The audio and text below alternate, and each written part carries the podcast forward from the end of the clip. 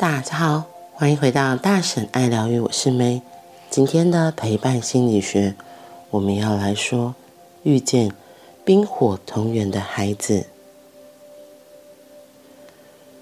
爱的光谱，如果不能爱，那就关心；如果不能挂心，那就想念；如果不能想念，那就想起。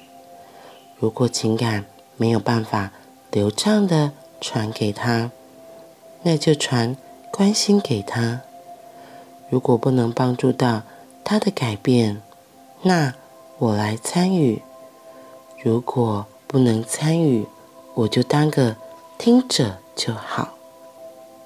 在心理智商这门学问一浸泡也三十几年了，我发现这门学问其实很看重。与人的亲近，要能与人亲近，需要又真实又可爱，需要能亲近自己又情感流动，还要表达清晰。要与人亲近，还有一个地方很难，就是要能自我负责承接自己的情绪，不让情绪排山倒海的淹没。身边的人要与人亲近，还需要好多好多。我如果继续写下去，正在读这篇文字的你可能会越来越辛苦，因为长长的接下去的描述会让读者的人好像无尽头的觉知了自己哪里还不够好。哪里还不够负责？哪里还不够成熟？所以这样继续说不会带来帮助，这样说只会带来压力。我们来做点比较有意义的事，我们来练习很有意思又功能强大的意念破题法。这里现在直接破解第一个，与人亲近，我们需要学会。接触自己的情绪。从小我很容易哭，很容易生气，很容易紧张，很容易焦虑，也很困难把自己的感觉、想法说清楚，因为内在情感那么澎湃。我猜想，我国小三四年级的导师应该不止一次怀疑黄世军是一个有情绪障碍的孩子。我在心里看着那个七岁、十岁、十五岁时的自己，那个情感澎湃、敏感深情的孩子，当然还没有学会表达，当然也还不知道怎么接触自己。于是，当时年轻的我，真的离情感通畅、真情流露，离得好远好远。于是。在几次试着要情感炙热的表达之后，被处罚、被责骂，然后忽然缩起来、冰起来、藏起来，像是放入急速冷冻库里的生鲜，突然冰冻了，外表的纤维都瞬间收缩起来，固定不动了。我偶尔会想起自己国中时。会在某一天的早晨，或某个星期的星期一，突然决定，今天这一整天或这一整个礼拜，我都不要开口说话，把自己完整的关起来、闭起来、躲起来、冰冻起来，因为这样才能保证自己不会失控。老师好可爱哟、哦。不知道你有没有类似的经验？突然发生一件事情或一个状况之后，你就做了一个决定。我看到后面这个例子，哈克说他突然下一个决定说，说我今天一整天或整个礼拜我都不要开口说话。他下面是说要把自己完整的关起来、躲起来、藏起来、冰冻起来。因为这样才能保证自己不会失控。哈克是怕自己失控，然后我觉得在很多时候，我自己也曾经这样过，因为我也是一个跟哈克很像的人，我也是很爱哭，情绪很多，很容易紧张，很容易生气，很容易焦虑。重点是，也很难表达我自己完整的感受，所以你知道吗？就像闷烧锅一样，就自己明明就有很多的想法，然后可是又不知道怎么表达，不知道怎么说出来，到最后发生什么事，到最后就爆炸，就像闷烧锅闷到之后，你没有赶快给它卸起来，就爆炸了，就是那个满腔的情绪、满腔的情感，就可能因为别人的不小心触动，就砰爆炸了。压垮骆驼的最后一根稻草一样，嗯，所以有人都会觉得你怎么那么情绪化，那么爱哭，那么爱发脾气，那么爱生气。真的是从小我也是被很多人说的，所以我自己其实也很不喜欢这样情绪澎湃的自己，这么感情浓厚的自己，这么敏感的自己。所以我也曾经跟阿克一样，就会突然决定说，那我要把这东西关起来。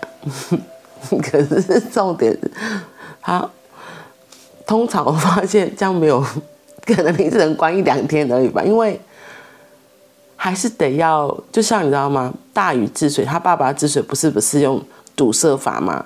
那水还是要流动的，到最后还是会翻过你堵起来的泥土或什么，然后还是会泄洪出去。对，然后所以我也是这样，所以我顶多跟自己。可能我觉得就很像在跟自己生闷气一样。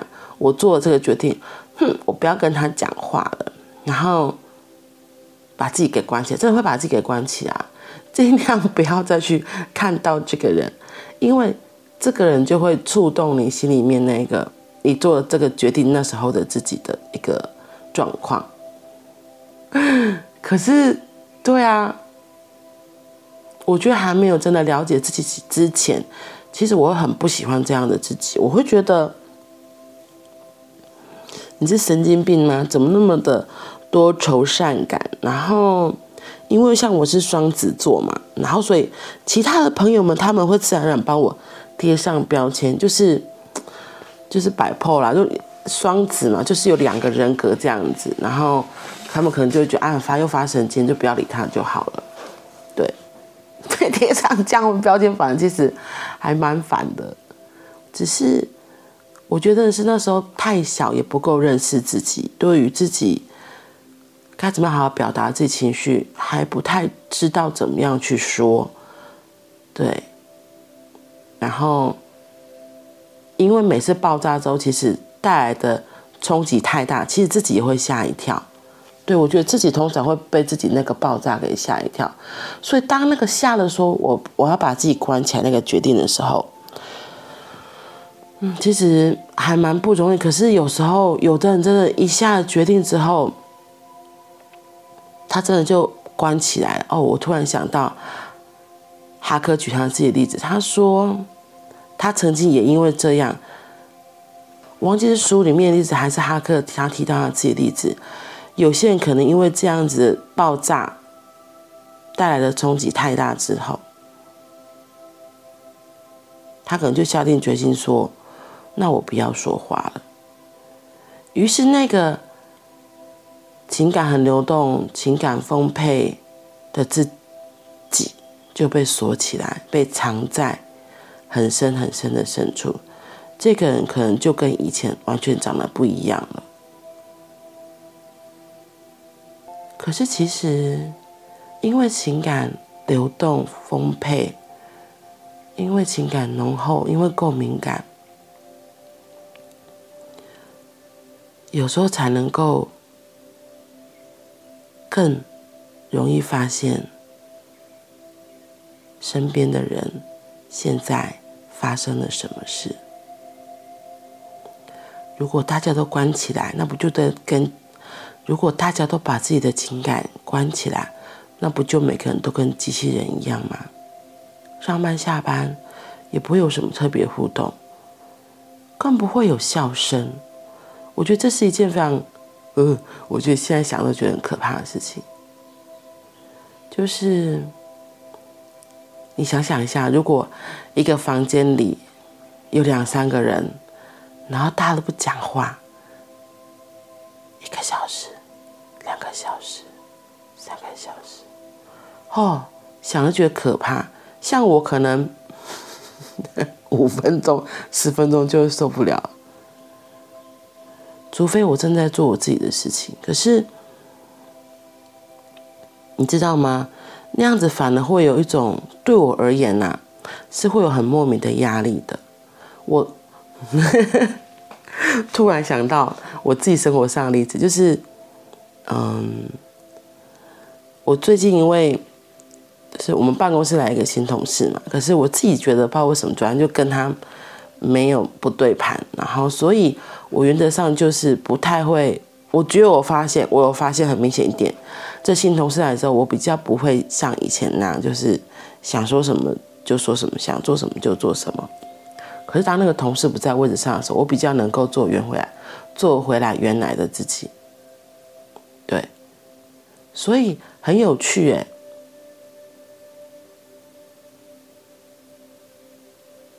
为什么这样的一个人出现之后，我开始会。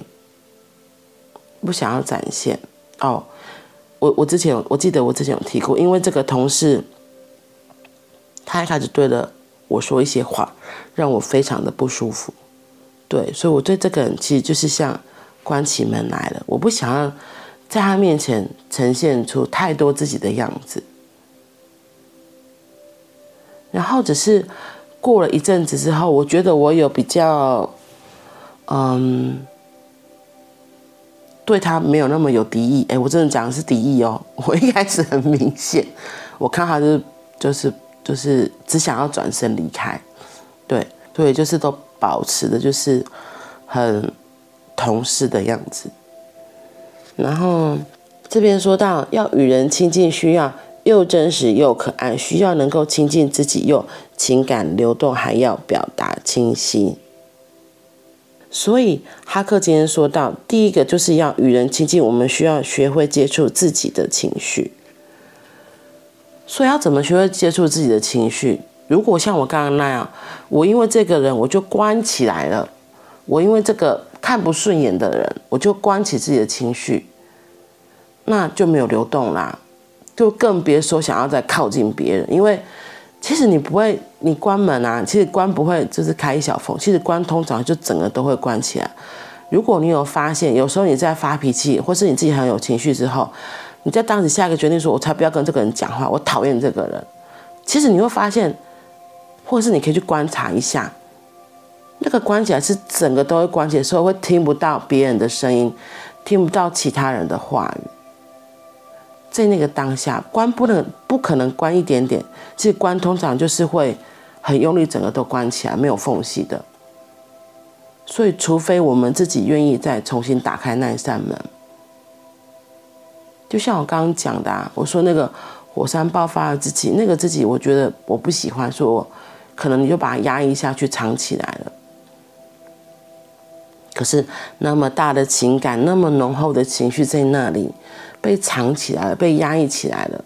其实有很大一部分的人，就是心就死了。这就让我想到之前的那个一本绘本，我之前也有分享过，就是要把心打开。有一个小女孩，她非常的好奇，她对这世界非常好奇，她喜欢到处去玩耍。然后她有个爷爷，然后她都跟他爷爷分享自己的心事，分享自己的所见所闻。可是有一天，在爷爷死掉之后，他就决定了，可能爷爷离世对他来说是一个非常大的冲击，他就决定把心关起来，他把自己的心藏起来。那个会有本画的人，就真的把心给放到一个抽屉里收起来。可是他没有想到，他把心关上之后，他对于世上发生一切都非常的淡然，非常的漠然。然后把心关上之后。他没有办法很自在的笑，然后很开心的做自己喜欢的事情，因为你已经决定把自己心关起来了。直到有一天，他觉得他又想把心打开了，可是他打不开，他没有办法，他没有办法把心再打开来。直到他遇见一个很可爱、很天真的小女孩。他看她非常的自在、愉悦的做自己喜欢做的事情，游戏玩耍。他其实心里面有一颗那颗心，又隐隐约被触动，所以他就想到：哎，我之前的心都打不开来，或许这个小女孩有办法。于是他邀请小女孩协助他把心打开。这个小女孩因为自己的感情非常的流畅流动，他自然就能够帮这个长大的女孩把她的心重新打开，迎接回自己。我觉得这个也很像哈克在说的一个陪伴一个人的过程。如果我们自己的心陪伴者的心自己是关着的，我们自己的情感都不流畅了，那我会说，可能就会比较只是表面上的一些陪伴而已，而没有办法真的到很内心深处，嗯。所以，回过头来还是要问问自己，对呀，那我自己现在的状态又是如何呢？我是不是能够很流畅的表达自己想说的话？我对于世界上是不是还有那个好奇？因为好奇，然后表达自己内心真实的想法。那个好奇底下其实是很真挚又很真实的自己。想要靠近一个人的那个状态，那样子的状态，对方其实也会感受得到。这时候，那个情感就有机会可以开始流动，那个河流就可以很顺畅的往下流，往下流。嗯，所以，让我们都先找到自己那一颗。可以流动、澎湃的心，不知道你有没有把它关起来、藏起来，或者是冰冻起来，都没有关系，也都很好。当你决定你想要让它出来的时候，就可以让它出来。嗯，好啦，那我们今天就先说到这里啦。今天是星期一，又是一个周新的开始，不知道你有什么计划呢？不管怎么样，都很好，也祝福你有一个愉快的一周。我们明天见，拜拜。